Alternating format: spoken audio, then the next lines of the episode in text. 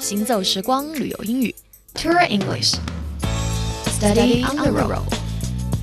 这里是 Tour English Study on the Road 旅游英语边走边学，我是 Stephanie。如果您要外出旅游的话呢，往往需要定一个目的地。有的朋友呢是心中已经想好了一些地方，而有的呢可能需要别人的推荐。今天的这两个句子呢，正好就是用在您向别人请教意见的时候的。一起来看，What do you recommend for sightseeing？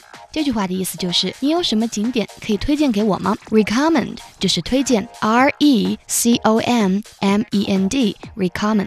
What do you recommend for sightseeing？Sightseeing 就是观光的意思。当然还可以用另外一个句子，Do you have any suggestions for sightseeing？这里的 suggestions 就是意见，你有什么景点观光方面的意见吗？Do you have any suggestions for sightseeing？怎么样？这两个句子记住的话，您就可以向别人请教一些旅游方面的意见了。再来复习一遍：What do you recommend for sightseeing？或者是 Do you have any suggestions for sightseeing？OK，这个小段的行走时光旅游英语就是这样。我是 Stephanie。